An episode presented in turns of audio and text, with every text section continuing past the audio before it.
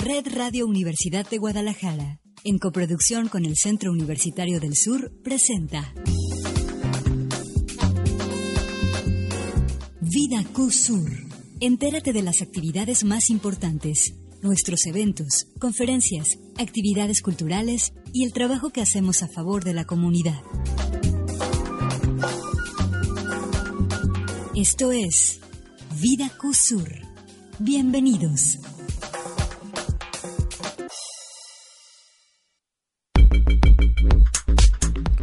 Muy buenos días, bienvenidos a una nueva emisión de Vida QSUR. Yo soy Lenin Aceves y los saludo desde las instalaciones de Radio Universidad de Guadalajara aquí en el Centro Universitario del Sur. En los próximos minutos le estaré acompañando con toda la información que tiene que ver con las actividades de docencia, extensión, difusión de la cultura de este centro universitario y también le recuerdo nuestros medios de contacto para que usted nos deje sus comentarios, sus sugerencias, le recuerdo las líneas telefónicas el 341-413-3345 y el 800-701-3044. También le recuerdo que en Facebook puede seguir la transmisión de esta emisión, ahí nos encuentra como Radio UDG Ciudad Guzmán y también le recuerdo el Facebook del Centro Universitario del Sur, CUSUR-UDG. En Twitter nos encuentra como Radio UDG Guzmán y CUSUR-UDG y puede utilizar la etiqueta de Vida CUSUR y también le recuerdo que al filo del mediodía pues está disponible el podcast de esta emisión en nuestro canal de Spotify, ahí nos encuentra como Vida Cusur o Cusur-UDG. Y también el número WhatsApp de nuestro centro universitario 341-575-2221. Agradecemos a Víctor Murarellano, la dirección regional de Radio Universidad. En los controles se encuentra César Andrade y en este micrófono le reitero mi nombre, soy Lenin Aceves. ¿Y qué le parece si le presento los contenidos de esta emisión? ¿Qué es el dengue y cómo podemos prevenirlo? Platicaremos con el responsable de Clínica Escuela.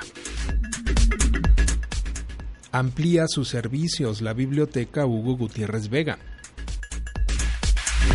Realiza CUSUR la Jornada Universitaria de Prevención del Suicidio. Y estudiantes del ICANN obtienen primeros lugares en el Congreso Mexicano de Nutriología.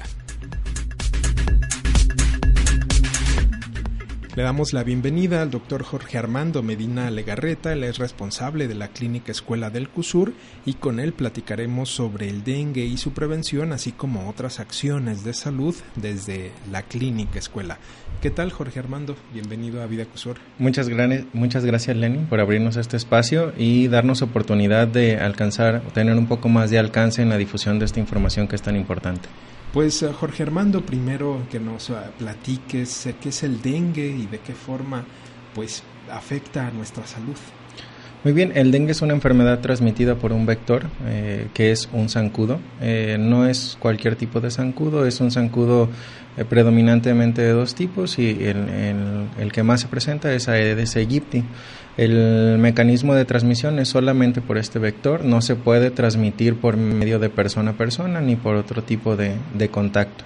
Una vez que, la, que existe una persona enferma y un zancudo relativamente sano pica a esta persona, entonces el zancudo adquiere la enfermedad y es capaz de transmitirla a todas las demás personas que, que pique.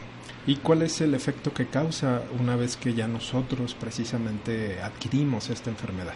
Posterior a la picadura de, este vector o zancudo o mosco, 4 a 10 días después se empiezan a presentar los síntomas.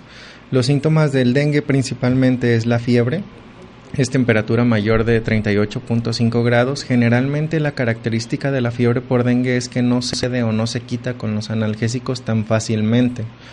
Aparte de esto, el paciente eh, presenta bastante dolor de cabeza, es un dolor de cabeza o cefalea intensa y dolor atrás de los ojos. Esos son los tres síntomas principales. Sin embargo, puede presentar ah, artralgias o mialgias, que es dolor articular o dolor muscular, y un poco de dolor abdominal y en algunas ocasiones diarrea, náusea o vómito. Y eh, el efecto que causa es, eh, por lo general escuchamos de la disminución de las plaquetas y esta situación, y de ahí la gravedad, ¿no? Así es, eh, existen cuatro tipos de, de dengue. Eh, o, de, o de serotipos le llamamos nosotros, que es del dengue tipo 1 al dengue tipo 4 y actualmente se investiga eh, la probabilidad de que exista un dengue tipo 5.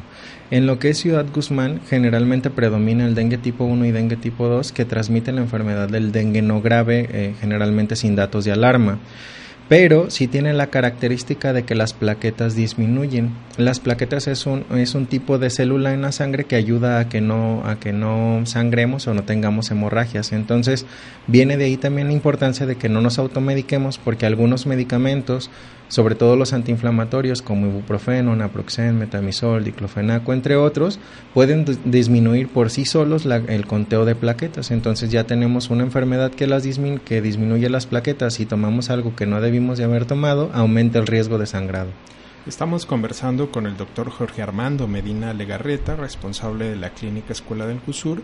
Y Jorge Armando, por lo general esta enfermedad eh, se asociaba precisamente con el verano, con la temporada de lluvias, pero bueno, vemos que ahora esta situación ha modificado, ¿no? Y tenemos casos de dengue, inclusive tú me comentabas que bueno, se presentan ya en condiciones de frío, ¿no? Así es, anteriormente teníamos un pico de prevalencia de la enfermedad que era predominantemente en verano, sin embargo observamos en una curva, se llama curva epidemiológica, que no dejó de haber casos de dengue, o sea, realmente ha persistido. Sí tenemos muchos más casos de antes, de hecho, casos probables actualmente están al triple de lo que se esperaba en cantidad este año. No hay todavía un número exacto porque a diario se, se registra una nueva cantidad y viene de ahí la importancia de hacer prevención. El, el, mosquito se adapta, es como, es como cualquier vector. Anteriormente no había dengue en países fríos, sin embargo, por la facilidad de viajar a ese tipo de países, pues la enfermedad se ha trasladado a esas áreas. Eh, en este caso, bueno, si el motivo de la enfermedad es un mosco, ¿de qué forma podemos, eh, pues nosotros, contribuir a que precisamente no haya condiciones, pues para que este mosco se reproduzca? Eh, aquí hay dos factores importantes. Uno, el ataque del mosco, o sea que ya el vector que ya vuela, le podemos decir así, eh, ahí entra bastante las unidades de salud como es Secretaría de Salud, porque se necesitan medidas específicas, sobre todo de, fumigación con algún tipo de químicos o el, el Vectovac que te mencionaba fuera del aire, que pudieran controlar e, esta situación, eh, porque necesitamos que disminuya la cantidad de, de moscos. Hemos visto que el mosco se adapta tanto que hay algunos mm, químicos que ya lo toleran, que ya no lo matan e incluso los pacientes nos lo refieren como un poco de más agresivos a la hora de, de picar. Y la otra cosa, mm, mm, la otra cuestión más importante que nos toca a nosotros es la, la parte de la prevención. ¿Cómo podemos hacer para prevenir? Hay algo que, que nosotros promovemos bastante que es el patio limpio.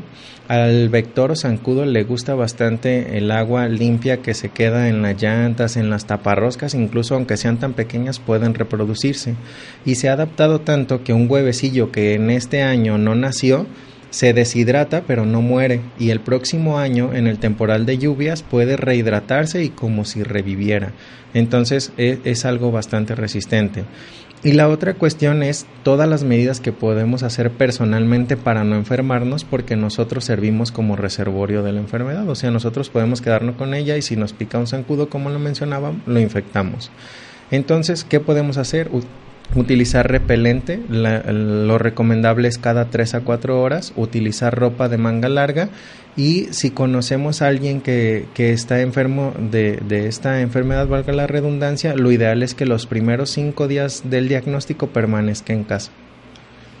Además de estas eh, situaciones eh, y bueno de la importancia precisamente de mantener pues eh, limpio nuestro entorno, no, en especial en esta temporada de lluvias, eh, recuerdo que aquí en Zapotlán se tenía la creencia que precisamente por la laguna pues había un poco más de posibilidades de contagio de dengue.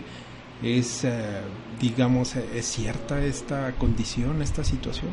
El que haya áreas con, con las condiciones para que crezca el, el, mosco, pues definitivamente lo predisponen. Sin embargo, se ha observado que el mosco no tiene predilección por ese tipo de áreas. ¿Por qué? Porque necesita un agua que sea estable, que no se esté moviendo y aunque la laguna podemos pensar que no hay corrientes, sí hay corrientes, sobre todo en la, en la parte de la más profunda o en la parte de abajo de la, de la laguna, pues el agua está en constante movimiento y no es un, no es un hábitat que le guste tanto al mosco. Entonces hay algo que se llaman ovita, ovitrampas. Esas ovitrampas se colocan en ciertos puntos de la ciudad y se, y se mm, visualiza cómo crece el, el vector o el, el, mosco y se ha visto que no son en esas áreas donde crece al menos el mosco que transmite la enfermedad de dengue.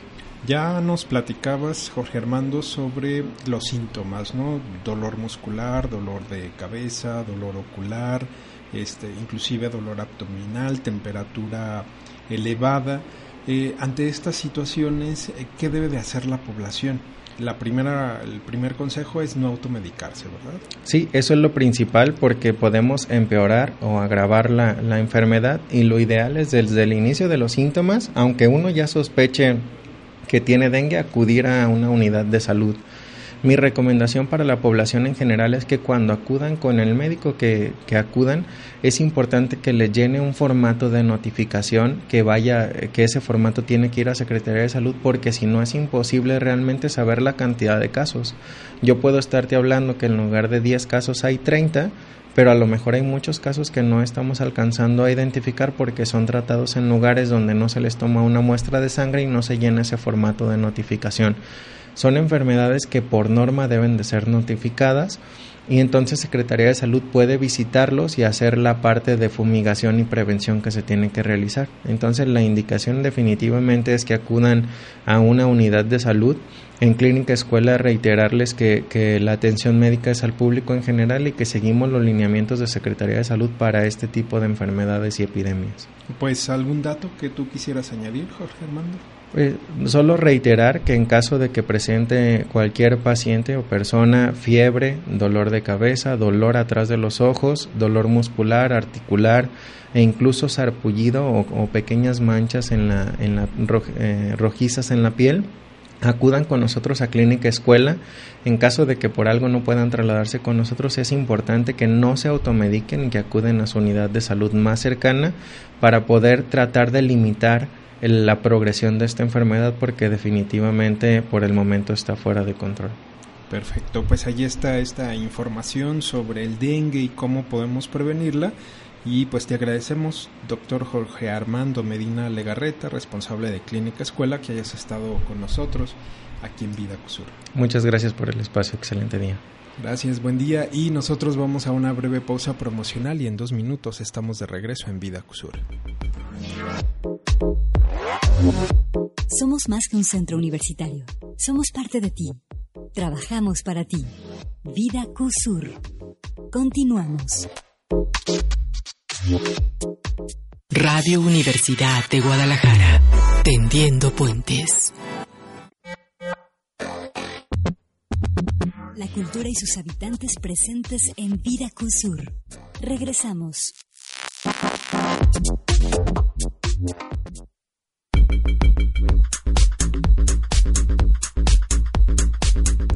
Estamos de regreso en Vida Cusur. Le recuerdo que puede dejarnos sus comentarios, plantearnos sus dudas y esto lo puede hacer a través del WhatsApp de Cusur al 375-2221 y también recordarle que en un par de horas tendremos disponible el podcast de esta emisión en nuestro canal en Spotify. Ahí nos encuentra como Vida Cusur o como Cusur-UDG.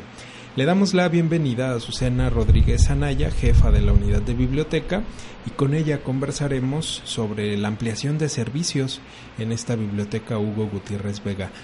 Azucena, bienvenida a Vida Cusur. Muchas gracias, maestro Lenin.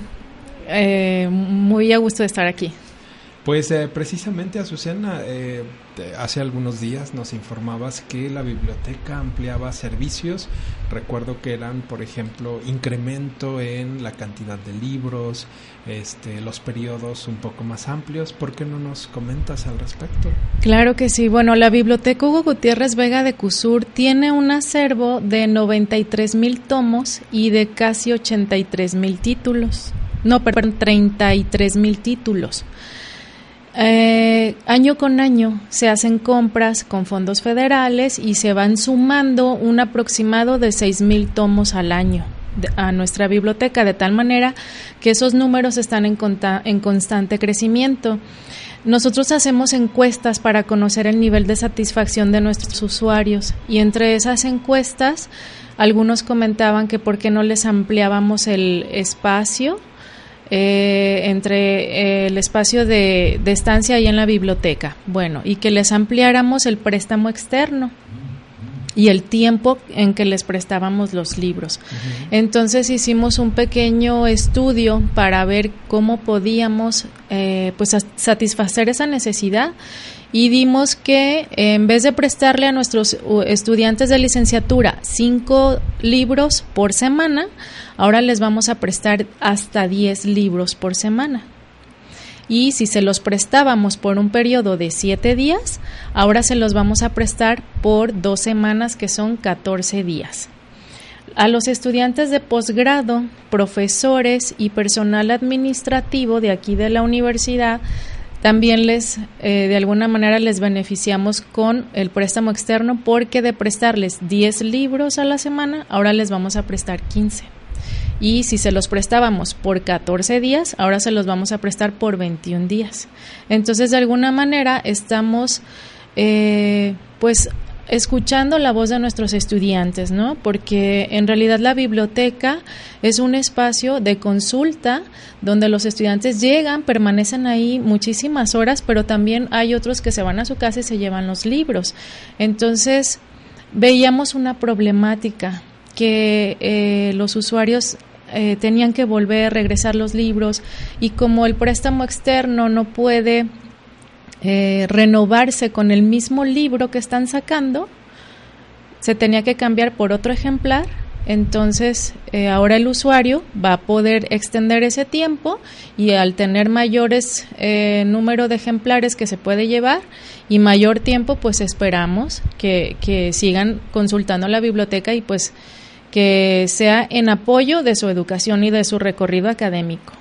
Inclusive en algunas ocasiones a mí me tocó ver que pues lo iban y lo entregaban y uno de sus compañeros lo volvía a sacar, ¿no? Digamos, esa alternativa hacían pues para renovar esta situación, ¿no? Sí. En cambio, pues bueno, ahora van a tener un mayor tiempo y pues como lo mencionas, en beneficio de la formación del estudiante. Así es, eso era una problemática futuro porque si se prestaban los estudiantes las credenciales y luego a uno se le perdía el libro, el responsable era el, el, que prestó la credencial. Así es, y hay muchos estudiantes que tenían ciertas eh, problemas para titularse, porque aquí en la biblioteca es una de, bueno, a la red, en la red UDG está la política de que un estudiante universitario de la Universidad de Guadalajara no puede titularse si tiene una deuda en biblioteca. Entonces, nosotros de alguna manera detectamos también eso y pues no podemos hacernos de la vista gorda ante una situación así. Entonces, ¿cómo podemos remediarlo también? Pues facilitándoles más ejemplares y más tiempo, ¿no?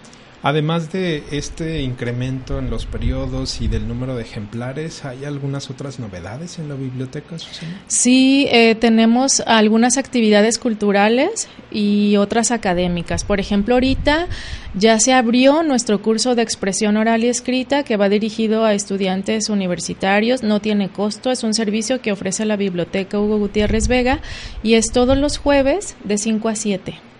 Y hay otro curso que imparto yo de ortografía y redacción para los estudiantes de posgrado, donde vemos reglas gramaticales, eh, todo lo que tiene que ver con escritura académica, eh, citación en APA, lo que es el argumento, cómo escribir, cómo poder leer y comprender un texto, ¿no? Y eh, también hay otras actividades, las culturales, que son, eh, tenemos ya en puerta una exposición fotográfica del maestro Jesús Espinosa, que nos viene a presentar 25 fotografías de aves. Él es, eh, realiza una actividad, creo que tiene varios años realizándola, donde hace observación de aves de la laguna de Zapotlán y lleva un conteo de la población de las aves que migran, de las que vienen y todo eso. Entonces él ha tomado fotos y va a hacer esa exposición que se llama Entre el agua y las plumas. Y es este jueves 26 de septiembre a las 12 del día, allí en la entrada de biblioteca. Además de los préstamos bibliotecarios, eh, tienen otras áreas, ¿no? Recuerdo que está el área de tiflotecnia para aquellas personas que tengan eh, problemas de visión, ¿no? Y, que es un área que, bueno, precisamente pues está ahí eh, eh, este, para brindar los servicios, pues para a todas aquellas personas que tengan pues algún impedimento, ¿no? De poder leer libros. Así es, ya tenemos un pequeño acervo de libros impresos en braille porque tenemos un impresor en braille y el servicio que ofrecemos en Tiflotecnia es que las personas de la comunidad de Zapotlán el Grande de la región sur de Jalisco pueden venir a la biblioteca Hugo Gutiérrez Vega y si quieren estar en una computadora con un software especializado para las personas con discapacidad visual, tenemos audífonos y ese software instalado en dos equipos. Tiene acceso a Internet y tenemos personal calificado que puede orientarlos para hacer impresiones en braille sin costo. Eh, es uno de los servicios también que se ofrecen en biblioteca, entonces pues esta es una invitación a la comunidad con discapacidad visual de Ciudad Guzmán o de la región para que vengan a la biblioteca y sepan que aquí hay un espacio, una impresora en braille, eh, tenemos audífonos, calculadora, traductor, eh, muchas cosas que pueden, eh, que ayudan, a, que es tecnología. ¿no? para las personas con discapacidad visual. En esta temporada, Azucena, donde pues estamos eh, muy en contacto con la comunicación digital, con los dispositivos móviles, la biblioteca sigue siendo un espacio de uso cotidiano. Claro, sí, nosotros tenemos una capacidad de 530 usuarios y la biblioteca siempre está al tope. De hecho, nos falta espacio ya en biblioteca y tenemos el proyecto de ampliar la terraza que está ahorita vacía, se puede decir, para sacar mesas allá que tenga un, un, recubrimiento en vidrio y de alguna manera conectarla con la biblioteca, pero a puerta cerrada para que puedan estar los estudiantes trabajando en equipo y que no se genere tanto ruido porque también ese es uno de nuestros factores, ¿no? Eh, queremos mucho a nuestros usuarios y, los vemos siempre ahí, pero son un tanto ruidosos. Entonces estamos viendo todo eso para poder eh, eh, mostrarle a la comunidad o ofrecerle a la comunidad universitaria o de la región que hay una biblioteca, un espacio idóneo donde se puede trabajar, pero pues que sea cómodo, que sea un ambiente de aprendizaje ahí. Estamos conversando con Azucena Rodríguez Anaya, jefa de la unidad de biblioteca, y eh, pues sí, mencionas esta ampliación y por lo general, bueno, la biblioteca tiene mesas y tiene espacios que son, digamos, para trabajar de manera individual, pero no de manera grupal, ¿no? Y bueno, esta, esta ampliación entonces estaría eh, prevista pues para tratar de solucionar esta situación. Así es, así es. Eh, Azucena, otra de las alternativas es la biblioteca digital, un recurso que en muchas ocasiones no sabemos qué es, no sabemos cómo utilizarlo y que puede ser precisamente un complemento a esta biblioteca física que bueno, ya nos eh, mencionabas que tiene 98 mil volúmenes y más de 30 mil títulos. 93 mil tomos. Sí, es otro de nuestros servicios. Nosotros ofrecemos cursos de biblioteca digital a nuestra comunidad universitaria y les mostramos cómo es que puedan acceder a todos estos recursos informativos a través de la Biblioteca Digital de la Universidad de Guadalajara, que es una biblioteca multimodal porque tiene información en texto, audio, video, imágenes eh, y es en realidad un repositorio institucional alimentado a través de la coordinación de bibliotecas y del esfuerzo que hacemos todas las bibliotecas de la red UDG para que tengamos bases de datos especializadas, multidisciplinarias, libros electrónicos, revistas electrónicas y así los estudiantes tengan estas dos opciones, ¿no? Porque tenemos ya ahorita estudiantes que son eh, nativos digitales, crecieron en una era digital pero también tienen todavía eh, este aprendizaje análogo, donde vienen y consultan libros en físico. Y estamos nosotros en la Universidad de Guadalajara conjuntando eso. Desde hace 20 años existe esta biblioteca digital y muchos usuarios no la conocen o no la conocen los profesores. Entonces, un profesor de CUSUR que tenga estudiantes puede venir a biblioteca, solicitar el curso para sus estudiantes o para él y mostrarle nosotros los recursos para que puedan acceder. Todos los estudiantes universitarios UDG puedan acceder a esa biblioteca digital.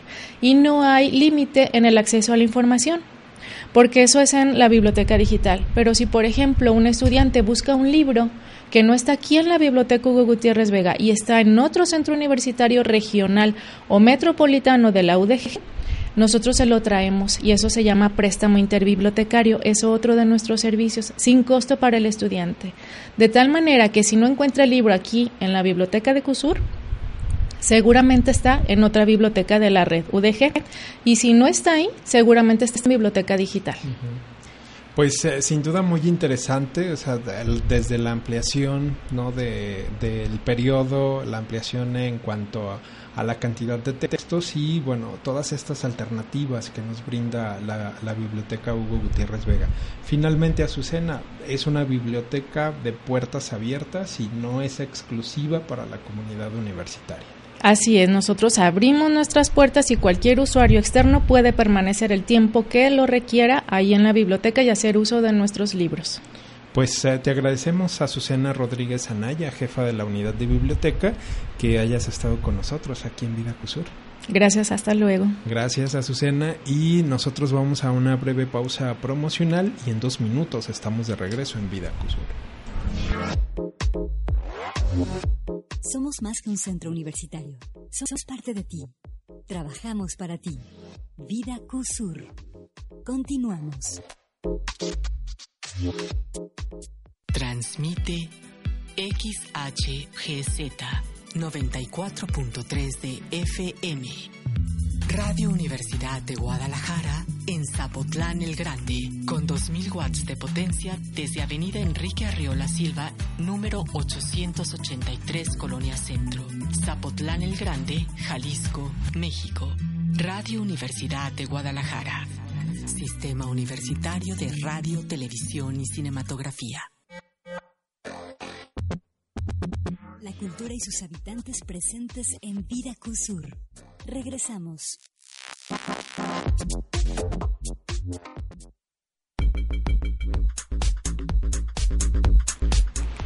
Estamos de regreso en Vida CUSUR. Le recuerdo que puede seguir la transmisión de este programa a través de Facebook. Ahí nos encuentra como Radio UDG Ciudad Guzmán. Y también le recuerdo el perfil del centro universitario. Nos encuentra como CUSUR-UDG y en Twitter en arroba Radio UDG Guzmán y arroba CUSUR-UDG. Le damos la bienvenida a la maestra Laura de Luna Velasco, coordinadora de la licenciatura en psicología, y el día de ayer, en el marco del Día Mundial de la Prevención del Suicidio, aquí en el centro universitario se realizó la jornada universitaria por la, para la prevención del suicidio. Maestra eh, Laura de Luna, bienvenida a Vida Cusur. Muy buenos días, Lenin. Gracias por la invitación. Eh, maestra, me gustaría primero comenzar sobre el impacto de esta, de esta problemática, el impacto del suicidio en ocasiones, pues creemos que pues no, no es un problema, sin embargo, bueno, al revisar precisamente las estadísticas, eh, inclusive ayer que yo revisaba, la misma OMS en algunos sitios mencionaba que son hasta 800 mil personas que atentan contra su vida o hasta un millón de personas de manera anual este, que atentaban contra su vida. Eh, pero bueno, ¿usted eh, qué nos puede comentar a este respecto? Bueno, la jornada, la primera jornada universitaria de prevención del suicidio, el día de ayer, nos deja claro por el aforo que tuvimos y también por la necesidad de información para quitarle el estigma al tema del suicidio.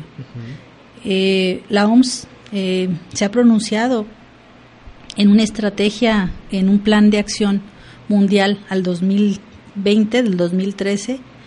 Su pretensión es disminuir en acción, eh, trabajar acciones que disminuyan y reducir un 10% de este número tan, tan lamentable de suicidios. Es, el suicidio en universidades pareciera también ser un mito, porque se entiende que también la edad promedio de, suicidios está oscilando en, en, nuestro país, porque también hay países con otros niveles de incidencias de suicidio. Eh, son los países de primer mundo. Eh, la, la, edad oscila entre los 15 y los 19 años eh, y de los 20 a los 24. ¿Por qué planteamos esto? Pues es una edad, una edad universitaria. Exacto. Es cuando se supone que tomamos decisiones y vamos construyendo un proyecto de vida. Y el tema de proyecto de vida se vuelve entonces un tema muy importante cuando hablamos de este lo que tiene que ver con suicidio, ¿no? Este ayer comentábamos en la jornada con las expertas que nos compartían el tema de las causas, de los factores relacionados y entonces este la epidemiología que es el dato que tú nos nos compartes todavía no hay un dato real. De hecho, eh, nos compartían investigadores, tienen un número, por ejemplo, de tasa de suicidio de 500 o 600 personas en el año pasado.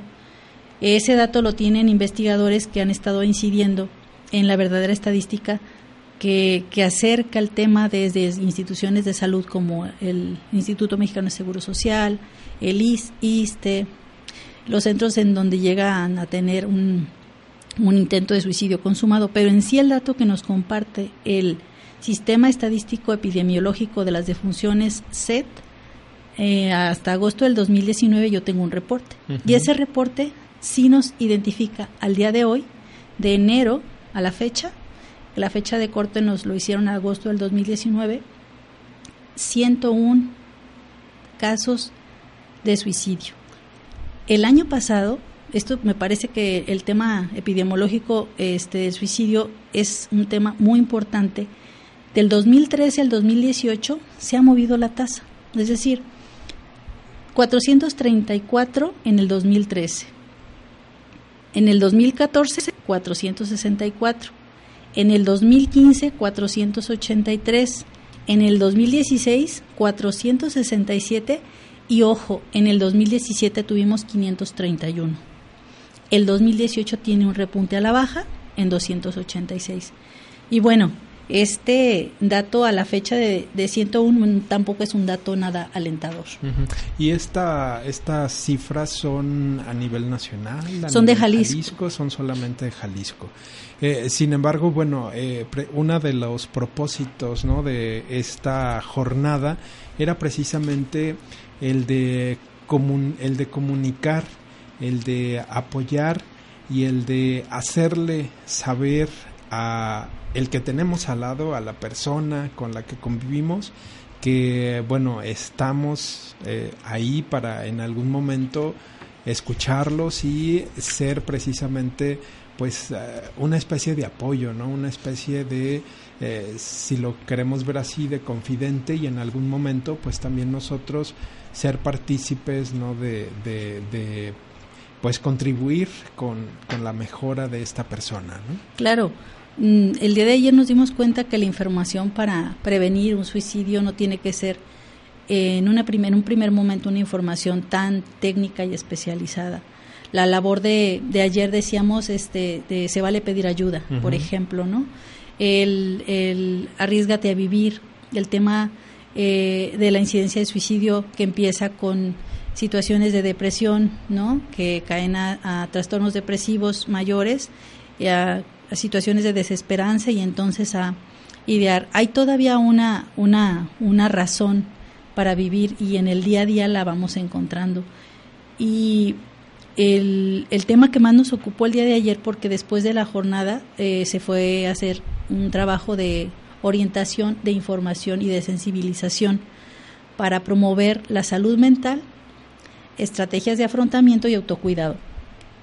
Sobre todo que la población universitaria tiene factores de estrés, eh, rupturas y cambios de familia, de pareja, cambian sus hábitos que tenían de vida, situaciones de presión externa, eh, algunos conflictos que no vamos relacionando en el día a día, situaciones de violencia que pueden potenciar en un contexto áulico familiar o social. Y entonces yo creo que ese fue también un tema muy importante porque cómo prevenimos un intento, una ideación o un pensamiento con ideas de muerte, este, si entonces no entendemos el tema de la vida. Entonces, me parece que también el tema del suicidio nos plantea un reto a todos los que estamos compartiendo un espacio vital, un espacio de trabajo, de generar relaciones armónicas y positivas y no generar indiferencia ante muestras en redes sociales, muestras de, despedida, de te entrego mis objetos personales. Hay claras, eh, hay características muy claras para identificar que una persona está en una situación de riesgo en su salud mental. Por eso, el día de ayer se les daban pautas directas para poder intervenir en una escucha atenta, una escucha activa, una escucha afectiva, con personas que pudieran tener una situación personal crítica, que inclusive también se ha, se ha tenido el mito de que personas que tienen una depresión son las que entran a un intento de mediación o que tienen ideas de muerte. Y no siempre pasa así. Hay intentos de suicidio repentinos e inmediatos. Entonces, ¿qué hacer? la universidad está posicionando el laboratorio de intervención psicológica a los coordinadores de carrera, a redes de apoyo. En, unos, en países han capacitado y entrenado personal no especializado para que sepan identificar las situaciones de riesgo. Y eso tiene que ver con tutores, con los concejales. Se les llama, hay un modelo de entrenamiento para los famosos guardianes de la salud este, hay países que tienen ese modelo de guardián y entonces entra a un segundo nivel la capacitación y el entrenamiento de acciones especializadas ya. Sobre todo tiene que ver con especialistas en la psicología. Pero, pero algo que yo te quería comentar, Lenin, es ciertamente si tenemos factores de riesgo relacionados con la sociedad, el acceso a los medios de comunicación está siendo pues un riesgo latente. Las redes sociales comparten, contagian y a veces por imitación se están dando conductas de riesgo. De riesgo, la conducta de riesgo también que tiene que ver con el, el consumo de sustancias, alcohol, las conductas de desinhibición. Y luego, si pasamos esto eh, en la búsqueda constante de cómo sedarme, cómo fugarme de mi realidad por el estrés que vivo, ¿no? Eh, ayer nos hicimos una pausa activa y nos pusimos a hacer todos una activación eh, de gimnasia cerebral, una activación física dirigida.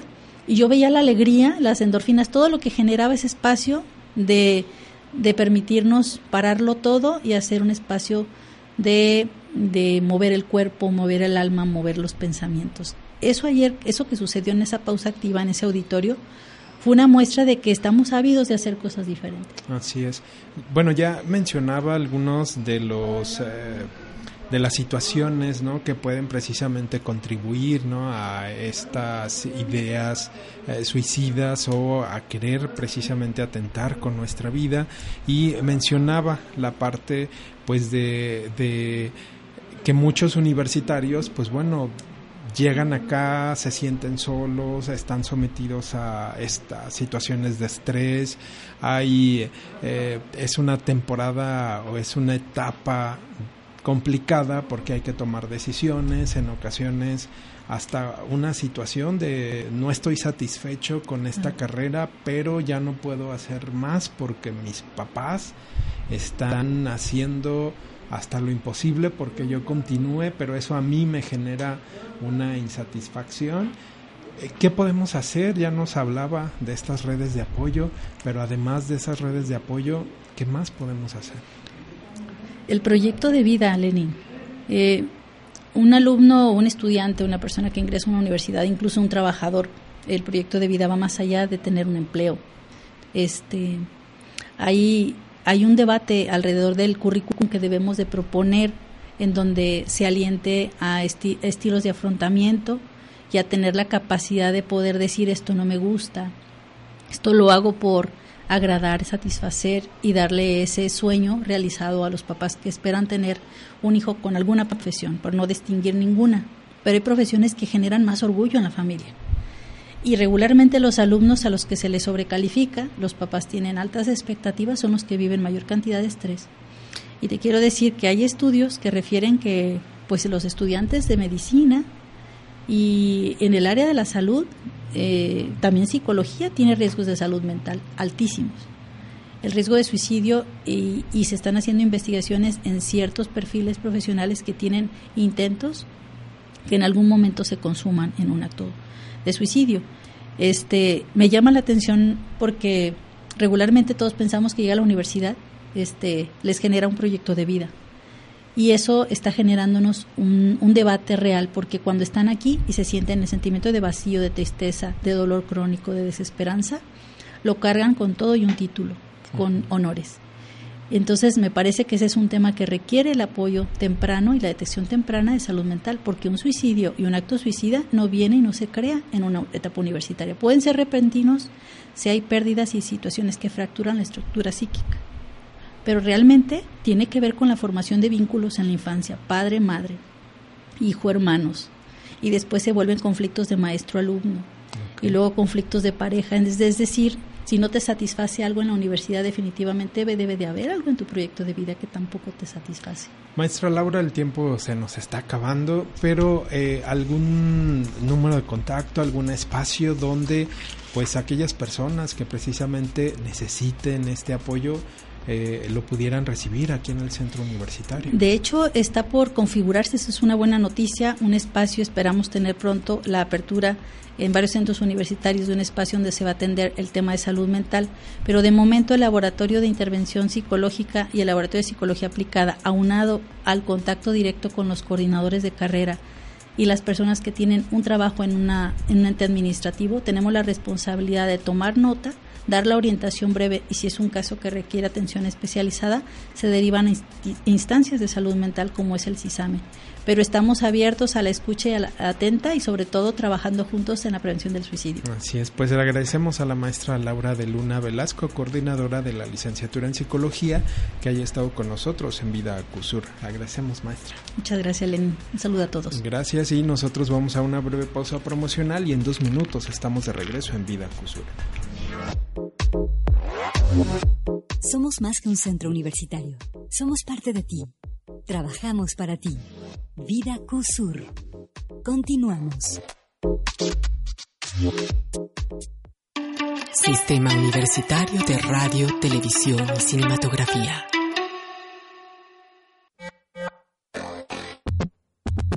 La cultura y sus habitantes presentes en Vida CUSUR. Regresamos.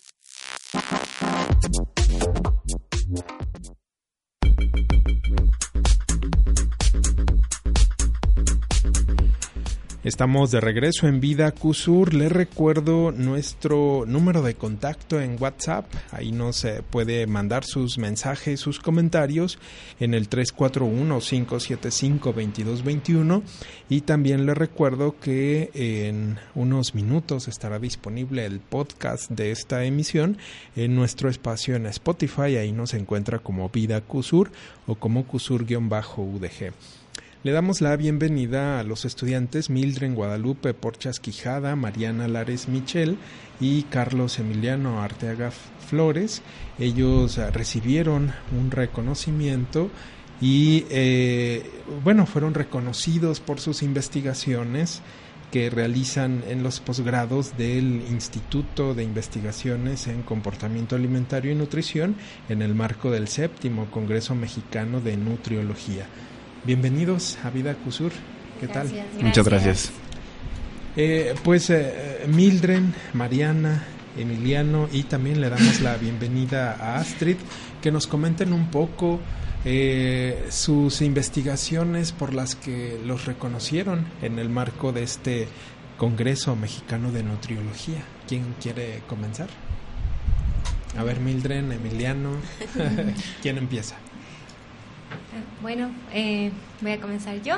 Eh, soy Mariana Lares Michel. En, esta ocasión, en este congreso, presenté los resultados de una parte de mi tesis de, maestría y eh, yo evalué el agua que se gasta para producir la dieta de un mexicano.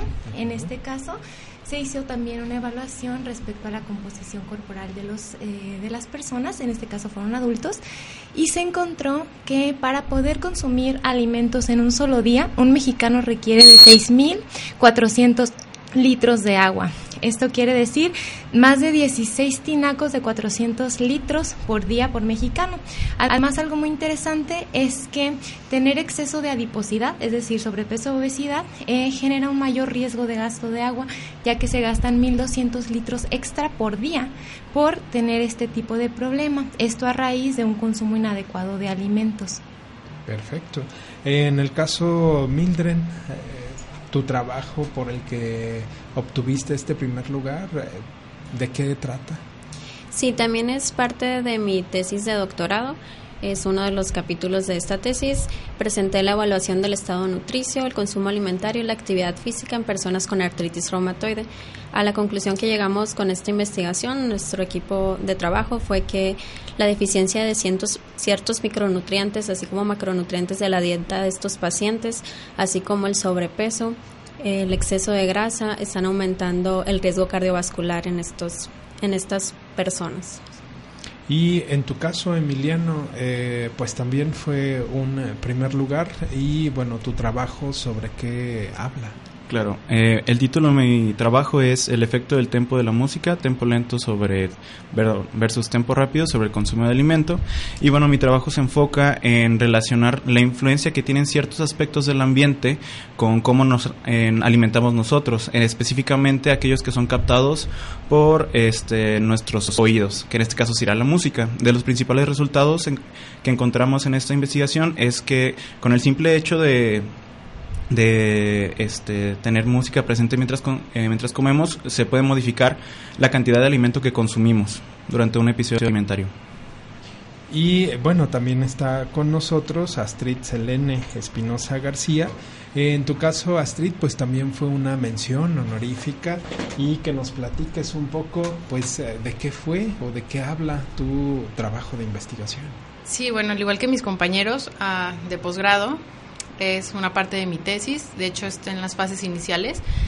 Ah, yo me voy a centrar en lo que es los rasgos del apetito de, pues, de los individuos, ¿no? De las personas, en cómo interaccionamos con el ambiente que nos rodea, el ambiente alimentario, cómo mm, ciertos alimentos pueden mm, llevarnos a comer de más o a comer cuando no tenemos hambre o a comer cierto tipo de alimentos. Entonces, bueno, también es una parte, ese instrumento que yo, que yo evalué con el que evalúa a los individuos, nos habla de que también puede haber un compuesto genético en cómo interaccionamos con los alimentos. Entonces, bueno, apenas está en fases iniciales y a todos los que nos escuchan los invito a participar para poder terminar este proyecto. Eh, ustedes como estudiantes de la maestría o del doctorado del Instituto de Investigaciones en Comportamiento Alimentario, eh, pues estos espacios, ¿cómo les ayudan en su formación profesional, ya sea como estudiantes de la maestría, como estudiantes del doctorado, y de socializar un poco de lo que están haciendo? Mariana. Bien, pues en mi caso, como se hace una evaluación del impacto medioambiental de la dieta por medio de la huella hídrica, es vital que las personas eh, tomen conciencia del impacto que generan sus conductas alimentarias hacia el medio ambiente. Es decir, en este estudio se identificó factor protector para la huella hídrica por consumir frutas y verduras, por consumir cereales integrales, incluida la tortilla de maíz que no es refinada, también por consumir las raciones recomendadas de pescado, de frutos secos y se encontró un riesgo muy elevado, este de hasta 56 veces mayor de gasto de huella hídrica por alimentos de origen animal, como carne de res, cerdo y carnes procesadas, también bebidas azucaradas como los refrescos, jugos industrializados y bebidas alcohólicas. Entonces, este tipo de foros son muy importantes para que las personas conozcan el impacto que tiene su dieta y puedan ejercer modificaciones para que pues el agua de que es de todos pueda mantenerse. Y más en un contexto en el que precisamente el agua cada vez está siendo pues un recurso menos accesible y menos disponible, ¿no? ¿Alguien más quisiera agregar algo? Eh, bueno, creo que es una parte muy importante en, en, el ámbito que estamos, que es la ciencia, que es la difusión de la ciencia, que nos permiten hacer estos tipos de, de congresos a los que asistimos. Y pues personalmente en el en el proyecto que yo presenté también son pacientes que han demostrado tener un riesgo cardiovascular equiparable a un paciente con diabetes mellitus. Sin embargo, para estos pacientes no existen guías alimentarias o de actividad física, por lo que traer esta problemática y hacer que más gente se interese en eso es de suma importancia. Perfecto. Eh, en el caso, bueno, de, de ustedes como estudiantes, de un posgrado, ¿cuál sería la reflexión, cuál sería pues eh, inclusive hasta la invitación, la exhortación que ustedes harían a nuestros radioescuchas, pues eh, en torno a nuestros o nuestras conductas ¿no? este, alimentarias porque bueno a través de este instituto de investigación una de sus eh, propuestas es precisamente la multidisciplinariedad ¿no? y pues eh, ya lo vemos como el comportamiento alimentario lo podemos eh, vincular con eh, la huella hídrica, también, bueno, este... perdón. En el ámbito clínico. En el ámbito clínico, ¿no? Y pues también el, en, en, simple y sencillamente si estamos escuchando algún tipo de música, como esto también nos puede afectar en consumir más alimento o menos alimento. Entonces, ¿cuál sería esta como invitación, exhortación que ustedes hacen a nuestros radioescuchas? Emiliano. Bueno, específicamente sobre mi tema, la invitación, yo creo que le iría directamente a los que nos escuchan que son nutriólogos, que de hecho nuestro principal problema es el por qué los pacientes no siguen los planes alimenticios y se nos olvida que hay muchos aspectos que estamos dejando de lado, por ejemplo, el ambiente, los, lo que pertenece al ambiente. Entonces, eh, si al menos lo que yo estoy proponiendo solamente es una parte, no podemos dejar de lado que también están influyendo otros factores. Entonces, la invitación sería que se animen, que hagan invitación y que pues comiencen a determinar y caracterizar todos los otros estímulos que también están afectando. Perfecto. Pues agradecemos a Mildred Guadalupe por Quijada, Mariana Lares Michel, Carlos Emiliano Arteaga Flores y Astrid Selene Espinosa García, todos estudiantes de los posgrados, la maestría y el doctorado en Ciencia del Comportamiento con orientación en, alimentación y nutrición del ICANN pues eh, por haber estado con nosotros y hablarnos un poco de sus investigaciones por las que fueron reconocidos en el séptimo Congreso Mexicano de Nutriología. Muchísimas gracias. Muchas gracias, por la invitación. Y pues bueno, con esta información nosotros eh, llegamos al fin de esta emisión. Agradecemos a Víctor Muro Arellano, la subdirección regional de Radio Universidad, y eh, a la coordinación de extensión y la unidad de difusión que es quienes producen esta emisión y en los controles se encuentra César Andrade. Su servidor Lenin Aceves los espera la próxima semana en una nueva emisión de Vida Cusura. Hasta la próxima. El Centro Universitario del Sur y la Red Radio Universidad de Guadalajara presentaron Vida Cusur.